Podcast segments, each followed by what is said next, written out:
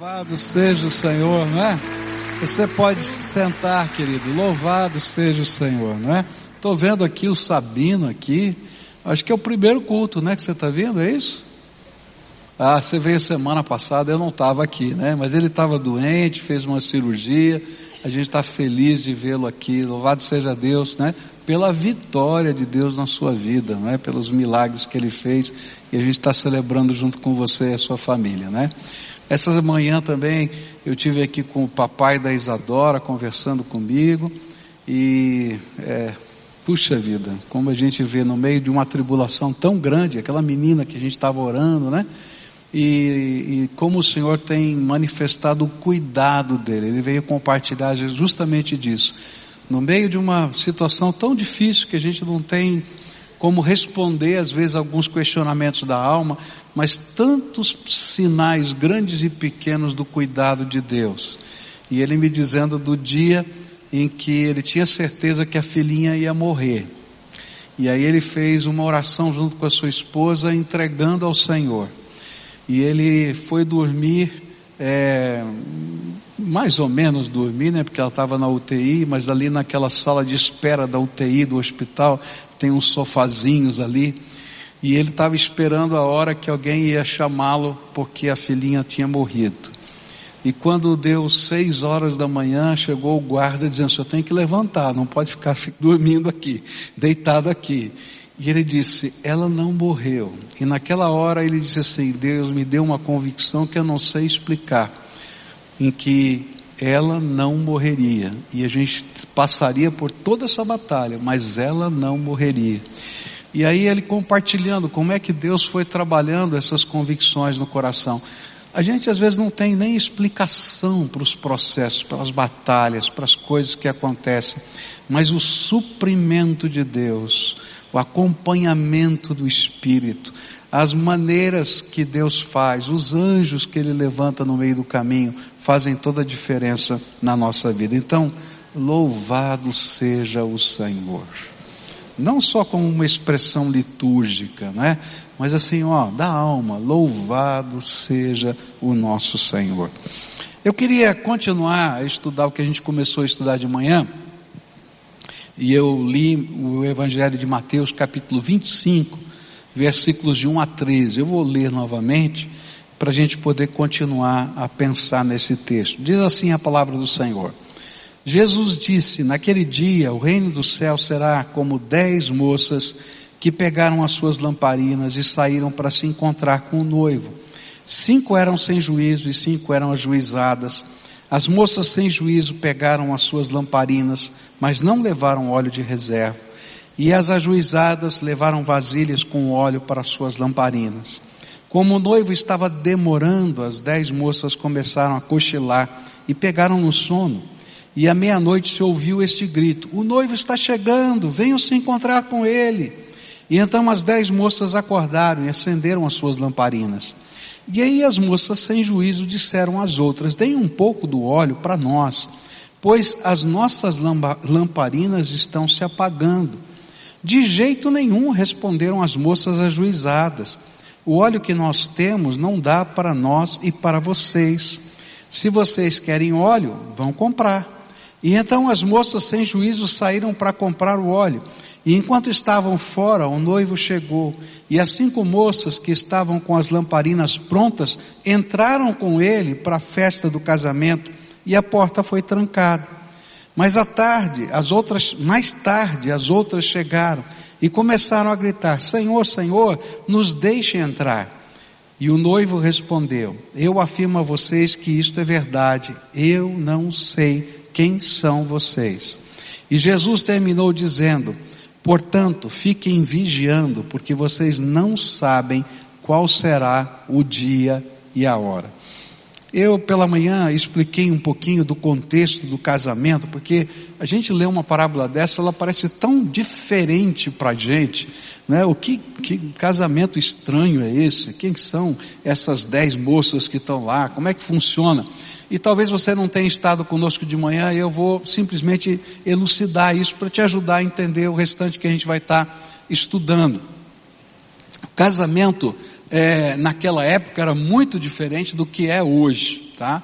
Começava muitos anos antes, quando os pais, né, do, de um moço, de uma moça ou de um menino, de uma menina, isso às vezes acontecia na infância, comprometiam os seus filhos em casamento, né, davam os seus filhos em casamento para que isso acontecesse no futuro. Então esse era o costume, não era uma escolha pessoal, era a escolha da família. Quando os anos chegavam, né, perto da data, da época de que, que a sociedade entendia que era o normal se casar, havia um noivado. Nesse noivado, então, os noivos firmavam os seus votos de casamento. Por isso, as pessoas eram consideradas, ainda que não tivessem dormido juntas, não vivessem na mesma casa, como já casadas. E só podiam romper esse noivado através de um divórcio. Tá? Então era uma coisa bem, bem complicada. Um ano depois, mais ou menos, um ano, né, isso conforme o acordo das famílias, um ano depois, é, faziam-se a festa, fazia-se a festa do casamento, as bodas. É disso, dessa festa do casamento que Jesus está pegando essa ilustração. Como é que funcionava a festa do casamento? Ela durava mais ou menos uma semana. Então, né, era uma, um negócio né, longo. Pessoas viajavam, vinham de vários lugares, ficavam hospedadas nas casas. Então ela demorava bastante tempo. Começava na casa do noivo, e na casa do noivo então começavam as celebrações, e na casa da noiva ficavam esperando o noivo buscar a noiva para a festa, e a noiva ficava, não ficava sozinha, ela ficava acompanhada destas mulheres que eram as damas de honra do casamento, as madrinhas do casamento. Os padrinhos do casamento, que eram considerados os amigos do noivo, não é? Diferente do que a gente aqui, eles eram sempre solteiros, pessoas solteiras. Os amigos do noivo tinham uma, uma os padrinhos tinham uma, uma parte muito importante na festa. É, alguns deles saíam na frente é, do cortejo, quando esse cortejo saía para buscar a noiva, gritando para toda a aldeia poder celebrar né, o cortejo dos noivos. Nem todo mundo ia para a festa, mas todos eram convidados para participarem do cortejo. Então eles iam à frente, dizendo: Olha, o noivo está chegando, saiam para ver e tal. E aí as pessoas vinham para a rua, e aquela coisa toda. À medida que o cortejo ia passando, eles acenavam, gritavam, faziam aquela festa. E quando chegavam na casa da noiva, os padrinhos carregavam uma cama, uma tipo de um sofá, o que a gente chama de liteira, não é? E ela ia então sentada ou deitada, reclinada naquele lugar, não é? Carregada pelos padrinhos, sendo conduzida como se fosse uma princesa até a casa do noivo. E as moças, que eram as madrinhas dela, tinham uma missão muito importante nesse cortejo. Eles, elas eram as luzes que iluminavam o trajeto do cortejo. Então esse negócio das lâmpadas e tal, é porque elas é que ficavam em volta dessa liteira, tá? E à frente da liteira, iluminando o caminho da noiva e preparando todo o trajeto delas, tá? E normalmente elas tinham algumas outras participações. Elas, por exemplo, podiam fazer coreografias de dança. Então eu imagino, né, que mulher é igual em todas as épocas.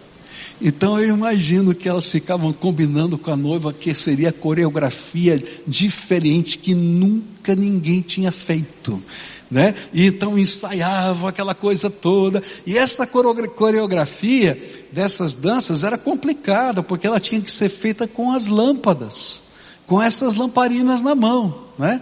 Eu, eu fiquei pensando, né, complicado, mas eu já vi lá na Índia uma moça fazer essas coreografias enquanto dançava, né? Não, e eu falei, puxa, mas como é que consegue? Então, consegue, garanto para você que consegue, né?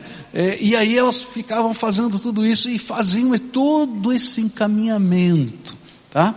Por isso a importância dessas lâmpadas. As lâmpadas, elas, elas não tinham um grande reservatório de óleo, porque esse reservatório era fechado para que pudesse não vazar o óleo. Então tinha que abrir a tampinha, colocar o óleo, fechar, e era pequeno. Então todo mundo sabia, não era uma coisa anormal, que tinha que levar a lâmpada e levar uma botija extra de azeite para você fazer o suprimento da lâmpada, porque senão não teria luz no cortejo, tá? E é nesse contexto que Jesus pega essa figura, tá? Daquilo que era tão comum, que todo mundo conhecia, todo mundo já tinha participado de algum tipo de casamento, e ele vai então ensinar é, algumas verdades centrais que fazem parte desta parábola, tá? E as verdades centrais que tem a ver aqui, essa parábola é dita no final do, do, do sermão profético, no meio do sermão profético de Jesus, falando da sua volta, falando das coisas dos últimos tempos. E ele tem algumas verdades centrais. A primeira verdade central é que Jesus vai voltar que ele vai julgar, julgar os pecadores, que ele vai recompensar os justos, que as pessoas devem estar prontas para esse encontro com ele, que essa vinda será inesperada e que depois que chegar esse dia, não tem mais o que fazer a não ser o juízo, porque não tem uma outra chance, não tem um outro jeito. A porta se fecha e esse é o centro dessa parábola. A gente começou a estudar, é, considerando o centro da parábola, mas olhando para algumas verdades periféricas que são tão importantes para nós. E a primeira coisa que a gente estudou hoje de manhã foi que é, uma das lições periféricas dessa parábola é que às vezes a chama da nossa vida espiritual está se apagando. E ela está se apagando porque está faltando óleo na nossa vida. E a gente aprendeu que um dos símbolos da, da, da Bíblia, em toda a Bíblia, no Velho e Novo Testamento, é que o óleo é um símbolo do Espírito Santo de Deus. Então, às vezes, a gente se contenta com o que já tem de Deus. Mas, na verdade, a gente precisa ser, ter a abundância de Deus na nossa vida. Mas eu não quero voltar a falar sobre isso, que já falamos pela manhã. Mas eu queria olhar para uma outra lição que a gente pode aprender desse texto. E essa é uma lição interessante, que vai aparecer nos versículos 8 e 9 do texto que a gente leu. Diz assim a Bíblia: Aí as moças sem juízo disseram às outras: Deem um pouco de óleo para nós, pois as nossas lamparinas estão se apagando. E responderam as outras: De jeito nenhum. Responderam as moças ajuizadas: O óleo que nós temos não dá para nós e para vocês. Se vocês querem óleo, vão comprar. A segunda lição secundária desta parábola é que há coisas que não são possíveis de serem emprestadas. Tem coisa que não dá para emprestar. E quando a gente lê essa parábola, parece uma atitude insensível e até mesmo egoísta daquelas damas de honra que tinham reserva de azeite para suas lâmpadas, não terem emprestado para as que não tinham. Mas o que a parábola tenta ilustrar é que cada uma delas tinham apenas o suficiente para elas mesmas cumprirem a sua missão de serem luz do cortejo. E se elas emprestassem, não teria luz no cortejo. É isso que a parábola está tentando mostrar. E aqui tem uma lição muito, muito interessante, muito profunda. A lição é que a fé, a espiritualidade, a unção é algo que nós precisamos ter por nós mesmos. Eu posso, com a minha fé, motivar você a ter fé. Eu posso, com a minha fé, inspirar você a ter fé. Mas eu não tenho como transmitir a minha experiência de fé para você. Você tem que ter a tua. Não dá para emprestar. Você vai precisar viver essa fé desenvolvendo as suas próprias experiências com Deus. Porque eu não posso viver essas experiências por você. Há muitos anos atrás, quando Michel ainda era adolescente, eu estava preocupado com ele. Né? Toda vez que o pai né, olha para um filho adolescente, a gente fica pensando no futuro. E como é que vai ser o futuro do menino? Como é que vai ser? Porque é um momento que ele vai ter que decidir muitas coisas para a vida. Vai ter que tomar decisões profissionais, vai ter que decidir com quem vai se casar, vai ter que escolher quem são os seus amigos, e na, na vida espiritual também. Então, Toda a educação ela é trabalhada, e nós trabalhamos como pais para isso, para que os nossos filhos sejam independentes, que eles tenham sucesso na vida, é para isso que a gente faz, a gente educa, a gente trabalha. Mas na espiritualidade há algumas coisas que a gente não pode viver por eles. E eu me lembro de um dia que nós chegamos em casa, no, no apartamento que morávamos, estacionamos o carro na garagem, e quando a gente estava ali na garagem, eu comecei a conversar com meu filho. E eu disse para ele assim: Olha, eu quero te contar algumas coisas que eu vivi com Deus quando eu era adolescente. E como eu descobri coisas tremendas do poder de Deus na minha vida. E comecei a contar algumas histórias. E depois de contar aquelas histórias, eu disse para ele assim: Filho, essas histórias são minhas. Mas você tem que ter as tuas histórias. E só tem um segredo. Você precisa buscar o Senhor de todo o teu coração e desejar viver as suas experiências com o Senhor. Porque a fé pode inspirar, queridos. A fé pode motivar, mas eu não consigo viver a fé pelo outro. Cada um tem que viver a sua própria fé, viver os seus compromissos com Deus e a sua experiência com Deus. E sabe o que me entristece? É que às vezes eu encontro, não é? No meio de tanta gente que a gente conhece, pessoas que imaginam que podem viver na dependência da fé de outras pessoas. E eu quero dizer, não funciona assim, porque há coisas que não se pode emprestar. O óleo do Espírito tem que ser derramado sobre a tua vida. Não tem jeito. Eu vejo às vezes alguns maridos que esperam que a fé das suas esposas seja suficiente para a família inteira. E a gente vai começar a conversar com eles assim: não, isso é problema da minha mulher. Ela que ensina os filhos, ela que faz, fala assim, querido, você tem que viver a tua experiência com Deus, porque você está vazio.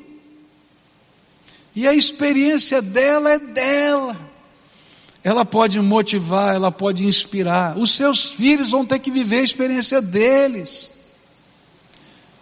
Às vezes é o inverso. São maridos, né? Esposas que acham que a fé que o marido tem é suficiente para a casa toda. Não funciona assim. Cada um de nós precisamos viver a nossa experiência profunda com o Senhor. Às vezes eu vejo filhos pensando assim, né? Que dependem da fé dos seus pais. Quando a coisa aperta, diz: pai, mãe, ora por mim que a coisa está feia. Se eu não fizer a prova e não tirar a nota tal, estou perdido. Né? Querido, olha, legal, eles vão orar, vão ser parceiros com você, mas você tem que viver as suas experiências com Deus. A vida com Deus não é uma herança, a herança é de motivação, de ensino, de mostrar o caminho. Mas não é a experiência. A experiência você tem que viver com o Senhor. Não importa qual tenha sido a experiência dos seus pais, você precisa viver a sua experiência com o Senhor. Você precisa viver o poder de Deus na tua vida. Talvez você já tenha visto tantas vezes o poder de Deus na sua casa, mas você tem que viver o poder de Deus. Às vezes eu vejo membros da igreja que imaginam que pode depender da fé dos seus pastores, dos seus líderes, dos seus discipuladores. É a mesma coisa, queridos, nós podemos motivar, podemos inspirar, podemos às vezes estar até junto, mas há coisas que Deus quer fazer só na tua vida. E que determinadas circunstâncias são a grande oportunidade de Deus para fazer você crescer em alguma área. O que a Bíblia vai ensinar para a gente é que o Senhor está nos convocando a viver pela fé e que nós precisamos viver as nossas experiências com Deus. Tem que chegar um dia que você possa dizer, como Paulo disse: Eu trago no meu corpo as marcas do Evangelho. É claro que não serão as mesmas marcas do apóstolo Paulo, elas serão suas, únicas, exclusivas. Eu não estou dizendo que o pai e a mãe não devem orar pelos seus filhos, que o marido ou a esposa não devem orar um pelo outro, que a gente não deve lutar espiritualmente. Não, eu estou dizendo que chega até um determinado ponto, mas que cada um tem que viver a sua própria experiência com o Senhor. Por quê? Porque um dia nós vamos ter que nos apresentar diante do Senhor sozinhos. E a graça de Deus em nós a nossa entrega ao Senhor Jesus como Salvador pessoal da nossa vida é que nos fará ser recebido no céu de Deus. Lembra que essa parábola começa dizendo que o reino do céu vai ser parecido com isso. E não dá para chegar lá na porta e dizer assim: olha aqui, eu sou filho do João. Eu conheço o João, mas não conheço você. Está entendendo? Você tem que viver a sua experiência com Deus. E a pergunta é: como é que você tem vivido? Quais são as suas experiências com o Deus vivo, todo-poderoso? Quais são as marcas de Jesus na tua vida? Às vezes eu fico triste quando percebo pessoas fugindo dos desafios do Espírito Santo de Deus nas suas vidas. Tem muito crente que já teve experiência com Jesus. E como eu disse hoje de manhã, se acomoda com o que tem. E uma das maneiras de fazer essa acomodação é quando a gente tenta transferir para as outras pessoas a missão que Deus quer nos dar e que nos ajudaria a crescer nas experiências com Ele. E aí chega o Senhor e diz assim: Eu te escolhi e vou te usar para fazer isso e você diz, não, eu não, não tenho condição, eu vou passar para o João. João, vem aqui que tem uma oportunidade, a porta se abriu, será que você pode ir lá para mim? E sabe, a gente está perdendo a benção de crescer, porque aquela experiência não é do João, é tua. Eu me lembro de um colega pastor já falecido, e ele era líder de uma grande igreja na cidade de São Paulo, e tinha um membro do conselho daquela igreja, e, e aquele membro do conselho daquela igreja, toda reunião falava do Egito. Não, porque a gente tem que fazer uma coisa do Egito, a gente tem que fazer uma coisa do Egito, porque não sei o que, tem que ter missionário no Egito, tem que fazer. Blá, blá, blá. Um dia aquele pastor, um homem já maduro, muito sábio, chamou aquele líder e disse assim: Meu irmão, Deus está te falando a respeito do Egito. Ele falou: Pastor, está ardendo o meu coração. Então começa a fazer alguma coisa pelo Egito, porque ele não falou nada para a gente, falou para você. Você está entendendo? O que, que você vai fazer pelo Egito? Quais são os planos, os projetos que Deus está colocando na tua mente sobre o Egito? Não necessariamente que ele seria um missionário no Egito, mas a pessoa que Deus estava levantando naquela igreja para ser um instrumento do Egito era ele. E não podia ser transferida essa obra para o João, para o Pedro, para o Antônio. E às vezes a gente fica dizendo, Senhor, ninguém está fazendo nada por isso, por aquilo. Ele diz, exatamente, porque eu queria que você fizesse. E a gente não pode viver da experiência dos outros. Nós temos que viver das nossas experiências com o próprio Deus. O Senhor tem algo tremendo para fazer nas nossas vidas. A gente está vivendo um tempo muito interessante aqui na vida da nossa igreja. Deixa eu compartilhar algumas coisas para você que são tremendas, tá? E quando eu falar isso, eu nunca falo sobre essas coisas, mas eu vou falar. Não entendam errado. Aqui não estou falando é, por outra razão a não ser despertar no seu coração oportunidade de Deus. Deus tem abençoado muito essa igreja, muito. Esse ano passado nós recebemos como novos membros nessa igreja 1.500 pessoas. Então nós estávamos reunidos enquanto pastores e pensamos assim: ok, nós temos ainda espaço, mas se isso continuar desse jeito, qual vai ser a solução? A gente vai construir um outro mega templo? O que, que a gente vai fazer? E a gente começou a orar e pedir para Deus nos dar sabedoria. E Deus nos deu uma estratégia. A gente está olhando para algumas regiões da cidade onde a gente vai construir templos. Nessas regiões da cidade. E nessas regiões da cidade a gente vai abrir polos desta igreja. Mesma estrutura, é, os pregadores daqui vão se alternar. Eu vou estar pregando um dia aqui, vou, outro dia eu estou pregando em outro lugar e assim vice-versa. Ah, os ministérios serão os mesmos, as coisas serão as mesmas. Mas sabe o que vai faltar e está faltando já? Porque o primeiro templo já está lá. Nós vamos agora inaugurar o segundo templo no mês de março. O terceiro a gente vai começar a construir o ano que vem, tá? Então a gente está caminhando, o negócio está sério. Mas sabe o que está faltando? Está faltando gente que queira servir. Eu preciso abrir ministério de surdos em todos esses lugares, ministério com cego. Por exemplo, a que vai abrir no mês de março, ela está num contexto aqui, aqui pertinho, não é? Como é que é o bairro lá? Santa Quitéria, a rua de cima é Portão, na rua de baixo é Santa Quitéria. Então você escolhe o bairro, porque a gente tem frente para as duas ruas. Então você diz, eu quero entrar pela porta do fundo é Santa Quitéria, pela porta da frente é Portão. Tanto faz, tá? Aqui. Mas ali é pertinho da gente tem uma comunidade de cegos. Eu preciso de gente para trabalhar com cegos. Preciso de gente para trabalhar com crianças. Eu preciso de gente que queira evangelizar, que queira discipular, que queira dar aula, que queira por quê? Porque essa igreja se replicando. É aqui do lado. Mas sabe que às vezes dá tristeza? É que a gente está muito tranquilo.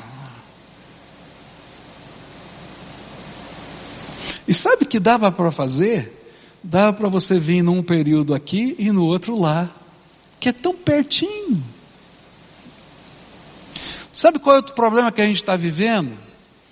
Deus tem nos abençoado, tem crescido, mas podia crescer muito mais se a gente pudesse aumentar o número de células da igreja. A gente tem perto de 500 células. Meu sonho é ter mil. Mas sabe por que, que a gente não tem mil?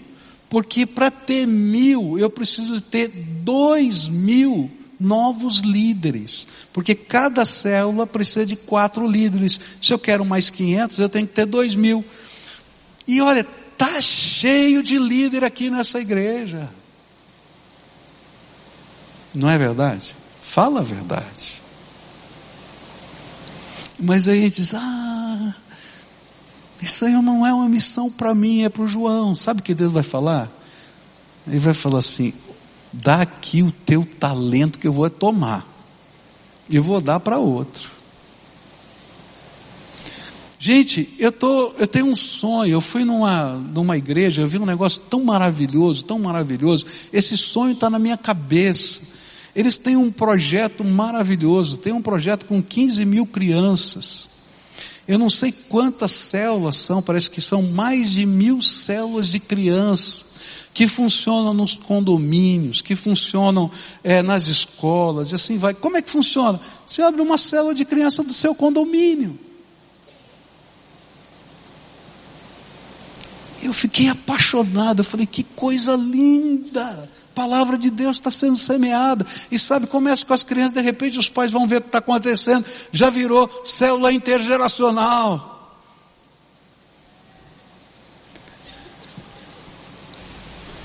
Mas tem gente que só quer viver com o óleo emprestado.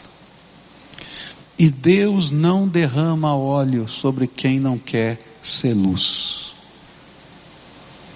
Agora, se você quer viver a abundância da graça de Deus, você quer viver esse superabundante óleo de Deus, tem que ser luz. E na medida em que a gente se dispõe a ser luz, o Senhor derrama mais. E o Senhor derrama mais. O Senhor derrama mais. Eu fico sonhando com o dia que a gente possa ver isso. Sabe qual é o meu sonho? Agora no mês de março a gente vai fazer outra vez aquela campanha não é, de casa de paz. Aquela campanha maravilhosa, né, de a gente entrar na casa das pessoas durante algumas semanas, orar com elas, levar a palavra de Deus. Eu queria fazer isso aqui na sede, mas nessas quatro regiões que a gente vai abrir, eu queria fazer isso, mas assim, pesadamente. Porque aí vai ser uma revolução. Aí depois a gente faz mais outra sede, mais outro lugar. Mas assim, porque o reino de Deus, o meu problema não são números. Não entenda errado. Deus me chamou para alcançar pessoas, eu quero ser luz. Sabe qual é a minha oração? A minha oração que eu faço todo dia foi: Senhor, me permita que na minha velhice eu seja mais produtivo para o teu reino do que eu fui na minha juventude. Eu oro todo dia por isso. Porque eu quero mais do óleo do Espírito Santo na minha vida. Eu quero viver mais essa experiência. E você? Não se conforme com o que você tem. E nem tente viver com a espiritualidade emprestada do outro. E sabe, na dinâmica do reino de Deus, quando a gente tem a coragem de assumir esses desafios, Deus vai derramando mais e vai abrindo os nossos horizontes. Deus quer abrir os teus horizontes. Tem uma célula aqui, está líder aqui, é Maranata, né, célula? Eu amo ver aquela célula em toda a assembleia da igreja, porque sempre tem alguém ali, ou que foi batizado, ou que está sendo integrado na igreja. Eu queria ver todas as células. Mas tem que ter fogo, queridos, tem que ter paixão. Está na hora de multiplicar essa célula, viu? Vai treinando novos líderes lá, viu? Tá? Não, treina líder, treina líder lá, que tem líder lá, tá? E as coisas vão acontecer. Deus é bom. Como é que está a tua vida, querido? Está vivendo do emprestado? Não funciona. Tem que viver dessa plenitude da graça de Deus. O Senhor está dizendo para a gente que esse é o tempo da oportunidade. E Ele está nos convocando para isso. E não dá para viver só com o óleo emprestado. A gente não consegue emprestar. E por fim, eu vou terminar com o final dessa parábola, versículos 10, 11 e 12. Então as moças sem juízo saíram para comprar óleo. E enquanto estavam fora, o noivo chegou. E as cinco moças que estavam com as lamparinas prontas entraram com ele para a festa do casamento. E a porta foi trancada. E mais tarde as outras chegaram e começaram a gritar: Senhor, Senhor, nos deixe entrar. E o noivo, respondeu: Eu afirmo a vocês que isto é verdade. Eu não sei quem são vocês. Essa parábola termina com uma advertência solene. E a advertência é: cuidado, a porta vai se fechar. Diz para quem está perto de você: olha, cuidado, a porta vai se fechar. É tão interessante isso porque Apesar dessa ser uma lição na vida, da vida, a gente não gosta de crer nessa lição. Quantos de nós já tivemos oportunidades e perdemos oportunidades? Quem já perdeu uma boa oportunidade na vida? Levanta a mão, seja corajoso. Eu já. E sabe o que é pior? A porta se fecha aquela oportunidade não volta mais. Não é verdade que eu estou falando? E essa é uma lição da vida. E que tem a ver com a nossa vida espiritual. Na nossa vida espiritual, também se fecha, um dia se fechará a porta. E é interessante perceber que esse texto é muito parecido, está muito perto, as palavras são muito parecidas com a mensagem do Sermão da Montanha, do final do Sermão da Montanha, que está lá em Mateus 7, versículos 21, 22 e 23, onde a Bíblia diz assim: Nem todo aquele que me diz Senhor, Senhor entrará no reino dos céus, mas apenas aquele que faz a vontade de meu Pai que está nos céus.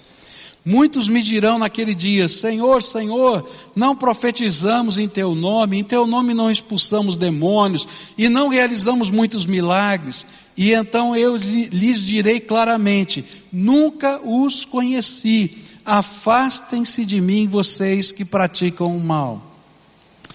Que que Jesus estava tentando ensinar? Tanto no sermão da montanha, quanto no sermão escatológico das oliveiras, Jesus está tratando de um problema que percorreria a história do cristianismo.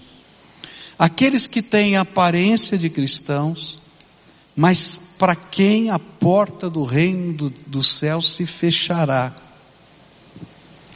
Ele afirma, Jesus está afirmando nessa parábola, que assim como as cinco damas de honra que não entraram no casamento, que a porta se fechou para elas, da mesma maneira, muitos daqueles que se dizem cristãos não entrarão quando o Senhor Jesus fechar a porta do céu.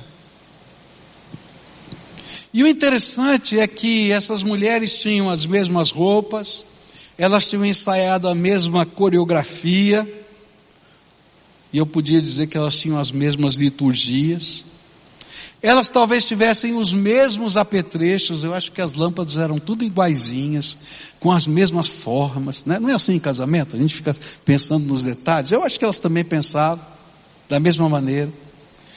Mas quando chegou na hora de entrar, o noivo disse, não conheço vocês.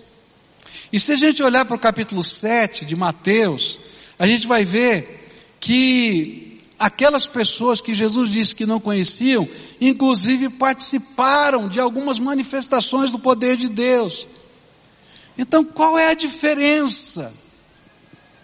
Aqui nesta parábola, a diferença é o suprimento do óleo, que tem a ver com a sua vida interior, que se reflete na vida exterior. E no Sermão da Montanha, Jesus disse que a diferença são os frutos. Pelos seus frutos os conhecereis. As evidências da vida interior na vida exterior, na forma de transformação do espírito. O que Jesus está dizendo? E aqui é uma palavra muito forte. Não importa quão devoto você seja, se Jesus não está transformando a sua vida, e se a sua vida interior do espírito não transborda a ponto de deixar o seu exterior refletir a glória de Jesus dentro de você, então há algo errado no seu tipo de cristianismo. Está entendendo? E o pior é que quando o tempo que Deus nos deu de oportunidade se encerra, não há como abrir a porta. Alguns, algumas pessoas imaginam que depois da morte pode haver algum tipo de mitigação ou jeito de pagar os pecados. Por exemplo, algumas pessoas acreditam que se a gente fizer oração pelos mortos, eles podem ser promovidos para o céu. Mas a Bíblia nunca falou a respeito disso. Não existe nenhum lugar da Bíblia falando sobre isso. Algumas pessoas acreditam que se a gente encomendar alguns rituais, algumas missas pelos mortos, eles podem chegar mais rápido no céu. Mas a Bíblia nunca ensinou sobre isso. Algumas pessoas acreditam que se ele não for um fascínio, tá? Ele pode ir para um lugar chamado purgatório. sofre um pouquinho e depois é promovido. Me mostre onde está na Bíblia uma vez onde apareça a palavra purgatório. Não existe na Bíblia. No entanto, a Bíblia nunca deixou de falar o contrário. Olha só o que a Bíblia diz em Hebreus 9, 27. Cada pessoa tem de morrer uma vez só, não tem nem reencarnação. E depois tem que ser julgada por Deus. Por isso Jesus determinou, e ele enfatizou ao terminar esta parábola, com uma solene advertência. Ele disse: vigiem, porque vocês não sabem qual vai ser o dia e a sua hora, e se você está preparado. E o preparo é o óleo da presença de Deus, é Jesus no nosso coração. Eu diria para você o seguinte: não adianta ter o rótulo do produto, é preciso ser ele em essência e em forma. Tem gente que só tem rótulo. Mas se a gente espremer, não sai nada. E para isso a gente precisa deixar Jesus transformar a nossa vida. E como é que ele nos transforma? De dentro para fora. Ele entra aqui dentro.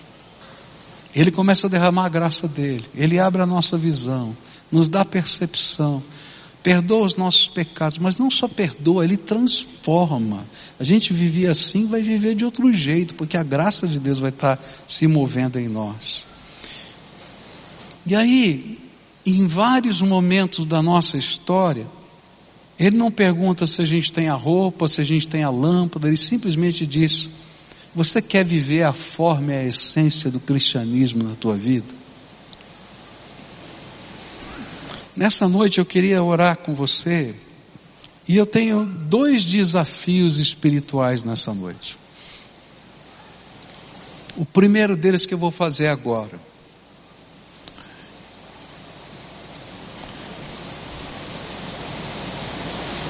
Eu posso ter certeza da minha salvação? Pode. Pode ter certeza absoluta da sua salvação.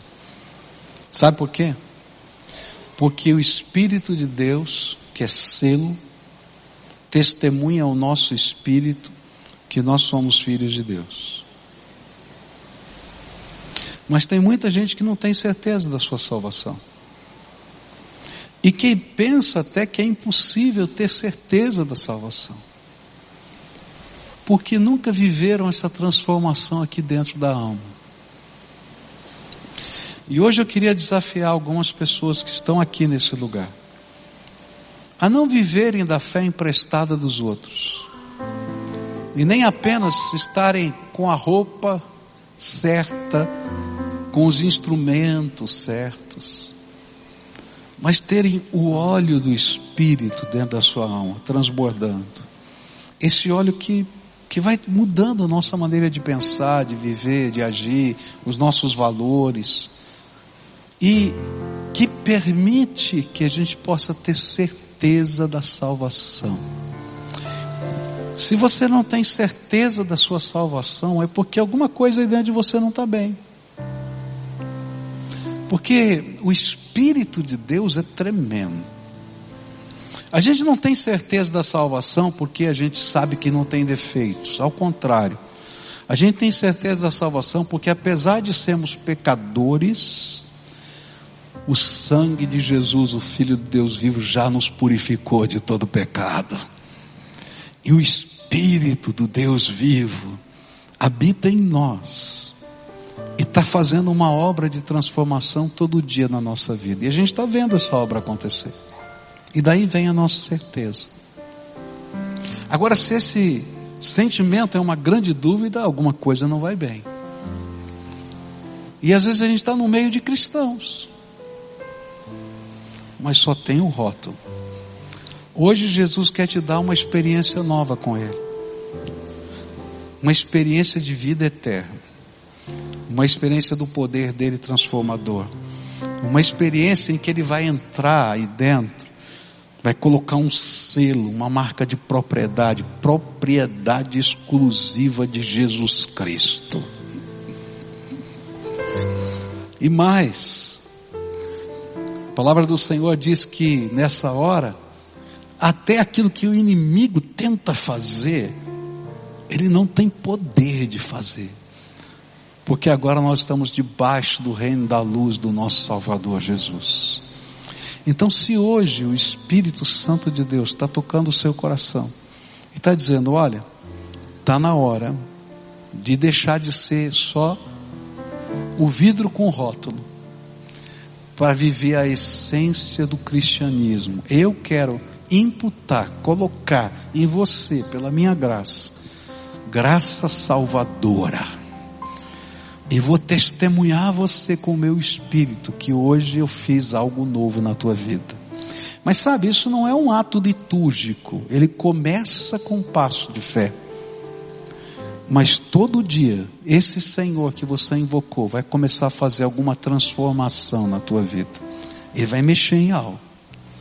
E quando você achar que está, acabou, ele diz: tem mais. Até a volta do Senhor Jesus. Vai ser assim. E a gente vai poder ver esse agir de Deus na nossa vida. Então, se hoje o Espírito Santo de Deus está falando com você, e muito provavelmente você tem sido alvo da oração de alguém, e quem sabe tenha vivido com a fé emprestada de outro durante muito tempo. Hoje o Espírito Santo está dizendo: chega, eu quero fazer algo novo na tua vida. Então vou convidar você para a gente orar junto. Vou te chamar aqui na frente. E a primeira grande tentação que você tem é dizer assim: vou fazer do meu jeito. Querido, você faz do teu jeito a vida inteira. Faz do jeito de Jesus da agora em diante. Essa é a grande mudança. A gente se entrega para fazer do jeito de Jesus daqui para frente. Então, se há alguém aqui nesse lugar, a quem o Espírito Santo está falando, vai saindo do seu lugar, vem aqui para frente que eu quero orar por você. Quero colocar a tua vida na mão de Deus. Quero participar com você dessa entrega. Tem alguém aqui que o Espírito Santo está falando? Vai saindo do seu lugar. Se você está na galeria, vem para cá, desce por essas escadas. Se você está lá no fundo, vai chegando aqui. Se tem uma família que o Espírito Santo está falando, às vezes o Senhor vai falando, fala um, a gente olha um para o outro e diz, sabe, esse negócio é para gente. Então se você está entendendo, é para mim, vem, em nome de Jesus, pode vir. Olha, é para mim, eu entendi, esse negócio é comigo, o Senhor falou comigo, tá? Então pode vir, em nome de Jesus. O Senhor está falando com você. Venha. Pode vir, em nome de Jesus. Vem para cá. Eu quero orar com você hoje. Quero colocar a tua vida na mão do Senhor. Quero apresentar você diante do Deus vivo, porque Ele vai fazer algo novo na tua vida. Algo novo do poder dele. Queria pedir para os irmãos aqui, vem aqui, fica aqui na frente para acolher esses irmãos aqui. À medida que eles vão chegando, vão abraçando, vão, vão acolhendo esses irmãos, tá? E a gente vai daqui a pouquinho orar com eles aqui. Vocês vão me ajudar nessa ministração, tá? Podem chegar, chega aqui, já vai abraçando, vai chegando junto aqui, tá? Dá um abraço, tá? E a gente vai estar junto aqui na presença do Senhor, porque Deus vai fazer algo novo. Eu creio de todo o meu coração, algo novo. Muito provavelmente ele já começou a fazer antes, mas hoje ele está dando discernimento de algumas coisas, não é verdade? Ele já estava trabalhando, já estava falando, já estava tocando, não é? E ele está dizendo: hoje vai ser um dia, vai ser um marco divisor, marca essa data, põe lá na tua Bíblia, esse aqui é o dia, tá? Porque é o dia que o Senhor vai fazer algo novo na tua vida. Isso, tem gente chegando aqui, pode vir, em nome de Jesus, a gente vai orar juntos aqui. Pode vir. Essa é uma graça tremenda, né? Tem mais gente que pode vir ajudar a gente para abraçar esses irmãos que estão aqui? Vem aqui abraçá-los, vem. Me ajuda aqui a abraçá-los. Isso. Se você faz parte de uma célula, já abraça, já convida para a tua célula, já sabe como é que funciona, não é? Porque a gente quer caminhar junto na presença de Deus aqui, tá bom? Isso, que coisa boa. Tá? Quem está sozinho aqui? Dá uma cena aqui. Quem está sozinho? Ó, você está sozinho. Aqui tem vários aqui do meu lado esquerdo. Não tem ninguém aqui do lado esquerdo, tá? Chega junto aqui. Chega junto aqui desse lado. Ó, quanta gente que tem aqui. Talvez junta duas ou três pessoas junto ali. Me ajuda nisso, tá? Para não ficar sozinho ali, tá? Quem está sozinho aqui, dá uma cena. Ó, tem um rapaz que está sozinho ali no meio. Tem outro jovem aqui, tá? Tem um cartão, tem gente aqui com vocês, né? Quem? Só, só o rapaz está lá? Já chegaram? Está sozinho também? É? Quem pode chegar naquele jovem ali? Pode ser bem aqui, o primeiro que está aqui da minha direita. Isso. Dá um abraço nele lá. Para mim. Isso. Dá um abraço. Agora eu queria que vocês olhassem para o povo de Deus que está ali. Todo mundo, dá uma olhada para aquele povo que está lá, tá? Agora eu queria que você desse uma salva de palmas para esse povo aqui. Toda essa gente que está aí está feliz. Sabe por que está feliz? Porque eles passaram pela mesma experiência que vocês estão passando. A felicidade é de saber que vocês vão poder caminhar na mesma graça que eles começaram a caminhar. Só isso. É por isso a nossa alegria, tá? Porque é coisa boa, coisa boa. Então agora nós vamos orar juntos. Nessa oração eu vou te ensinar algumas coisas bem simples. O que, que a gente faz? Na oração de entrega para Jesus, a gente tem que fazer algumas coisas. A primeira delas, a gente reconhecer quem a gente é. O que, que nós somos? Pecadores. É o nosso pecado que nos afasta de Deus. Tá? Algumas pessoas dizem, ah, mas eu não sou um pecador. Não é? Você tem falhas? Todo mundo tem. Então você tem pecados. E são os nossos pecados que nos afastam de Deus. Então a primeira coisa, a gente reconhece quem a gente é. Segunda coisa que a gente faz, a gente reconhece quem Ele é. Ele é o Redentor, Ele é o Salvador. Só Ele e mais ninguém tem poder para nos salvar. Não tem alguém, não tem um santo de devoção, não tem um orixá, não tem ninguém mais poderoso do que Jesus, porque foi só Ele que morreu na cruz do Calvário por nós. E a gente vai reconhecer quem Ele é. Ele é o nosso Salvador. A gente diz: Senhor, eu te invoco como meu Salvador. A Bíblia diz que aquele que invocar o nome do Senhor vai ser salvo. É isso que está na Bíblia. A gente vai invocar o nome do Senhor. A terceira coisa que a gente vai fazer, tá? A gente vai pedir para Jesus invadir, tomar posse da vida da gente. E aí sabe o que ele vai fazer? Ele vai abrir as janelas dos céus hoje, vai colocar o Espírito Santo dentro de vocês. E vai colocar um selo, propriedade exclusiva de Jesus Cristo. E aí você vai entregar na mão dele a tua vida, o teu futuro, o teu propósito, os teus sonhos. De hoje em diante, o dono da tua vida é ele. Não é uma igreja, não é um pastor, ninguém tem esse poder, mas ele tem. Então, quando você orar, ele vai falar com você, ele vai dizer: tem uma missão para você, e as coisas vão nascer daqui de dentro para fora.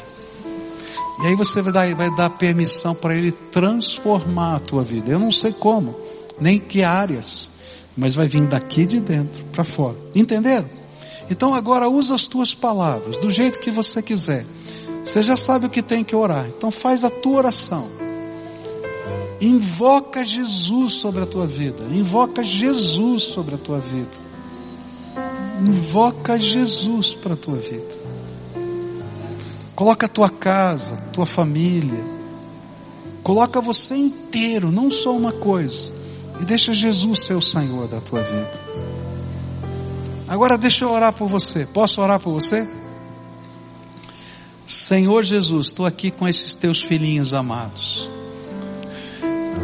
Que alegria, Pai, está no coração da tua igreja. E a tua palavra diz que nessa hora os anjos estão celebrando no céu. Porque eles entendem o que está acontecendo. E eu quero te pedir que nessa hora o Senhor abra as janelas dos céus e comece a derramar abundantemente do teu espírito. Que esses teus filhos sejam selados. Que esses teus filhos sejam transbordados da graça. Que eles recebam os dons do teu espírito. Que eles possam viver, Senhor, o poder transformador de Jesus nas suas vidas. E que o teu espírito testemunhe ao coração deles, ao espírito deles, que eles são filhos amados do Deus vivo, porque o Senhor já colocou a tua marca de propriedade. Quero te pedir, Pai, que o Senhor comece uma obra de transformação. Eu não sei como é que vai ser. Eu não sei de que jeito vai ser, eu não sei quais são os processos, mas que eles vejam que o Senhor está fazendo algo novo na vida deles. E que o Senhor possa enriquecer a vida deles com a tua graça. É aquilo que eu oro em nome de Jesus. Amém e amém. Primeira lição de casa, tem lição de casa. Marca um encontro com Jesus todo dia. A hora e o lugar você marca, ele vai. Essa é a coisa mais importante. Agora eu queria fazer um convite para você que veio aqui. Esse pessoal que está aqui de jalequinho, verde, limão, sei lá que cor é isso, né? Marca texto, tá? Então, eles têm um material para dar para você. Querem, querem dar uma Bíblia para você na linguagem de hoje que você possa acompanhar. Falar um pouquinho de alguns recursos que a gente tem para ajudar você na tua jornada espiritual. Ninguém é obrigado a fazer nada, mas eu gostaria muito de pedir a você que você acompanhasse esse pessoal e recebesse esse material para você começar a fazer a sua lição de casa, começar a ler a Bíblia, começar a ter seu tempo com Deus, começar a crescer espiritualmente. Pode ser? Então acompanhe esse pessoal, eles vão até uma garagem que tem aqui, né? E vocês vão estar sendo acompanhados. Enquanto isso, eu quero fazer um segundo desafio para as pessoas que estão aqui nessa noite, tá? O segundo desafio é o seguinte, queridos. Chega de estar tá acomodado. Se eu pudesse fazer uma oração, estou aqui em dúvida se eu faço essa oração, mas a minha oração, a vontade que eu tinha, assim, que esse povo perca o sono. Eu não sei se é uma oração abençoadora. Então por isso que eu não estou fazendo ainda, né? Mas que o Senhor desperte você. Que você aprenda a colocar os seus dons e talentos, que você queira outros dons. Está vendo tudo quanto Deus quer fazer aqui, está usando essa igreja para fazer. Você faz parte dessa igreja. Está na hora de se dispor a ser líder de célula, a ser discipulador, a trabalhar com crianças, a trabalhar com jovens, a usar os, os seus dons e talentos, a estar tá aqui trabalhando ou ali na, nesses locais, na, na cidade, para onde a gente vai crescer. Mas Deus tem que levantar pessoas. A Bíblia diz que a gente tem que pedir ao Senhor da seara que levante os seus obreiros. Essa é a minha oração. Eu tenho pedido ao Senhor da seara que mande obreiros para a sua seara. E os obreiros estão aqui. Estão aqui hoje. Então, se você hoje sente que Deus está falando com você, eu queria comissionar você. Eu queria pedir a unção de Deus sobre a tua vida.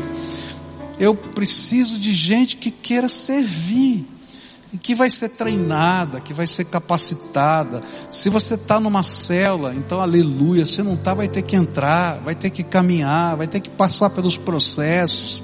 Não é automático. Você não recebe a unção, vai embora. Tem um processo. Mas eu queria ver essas pessoas despertas, gente que está sonhando com a gente. E quando a gente começa a viver isso, é uma coisa tremenda. Então, se o Senhor está falando com você, vem para cá. Quero orar para você, tá? Eu quero ver os novos líderes que Deus está levantando aqui, os novos ministros de Deus, os novos servos do Senhor, aqueles que vão, Deus vai usar para multiplicar, tá? Levanta, levanta em nome de Jesus. Chega, vai de acomodação.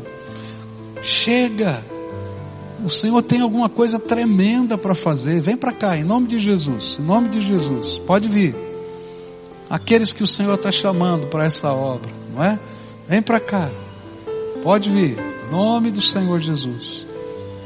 Lá em cima na galeria, tem gente que o Senhor está chamando. Vem para cá. Em nome de Jesus. Pode vir. Eu não sei qual é a área que Deus vai te usar, tá? Mas às vezes o Senhor já colocou lá um negócio, está pegando fogo. Lembra do Egito que eu falei? Né? Você tem o seu Egito aí que está pegando fogo. E o Senhor está falando, olha, eu escolhi você, né? Vamos lá, vamos servir. Ah, vai ser uma coisa linda isso aqui, vai ser uma coisa linda. Graças a Deus. Graças a Deus. Oh, aleluia. Pode vir, em nome de Jesus. Pode vir, em nome de Jesus. Pode vir. Amém.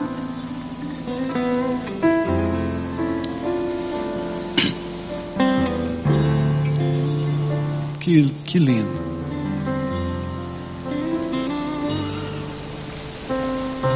Amém.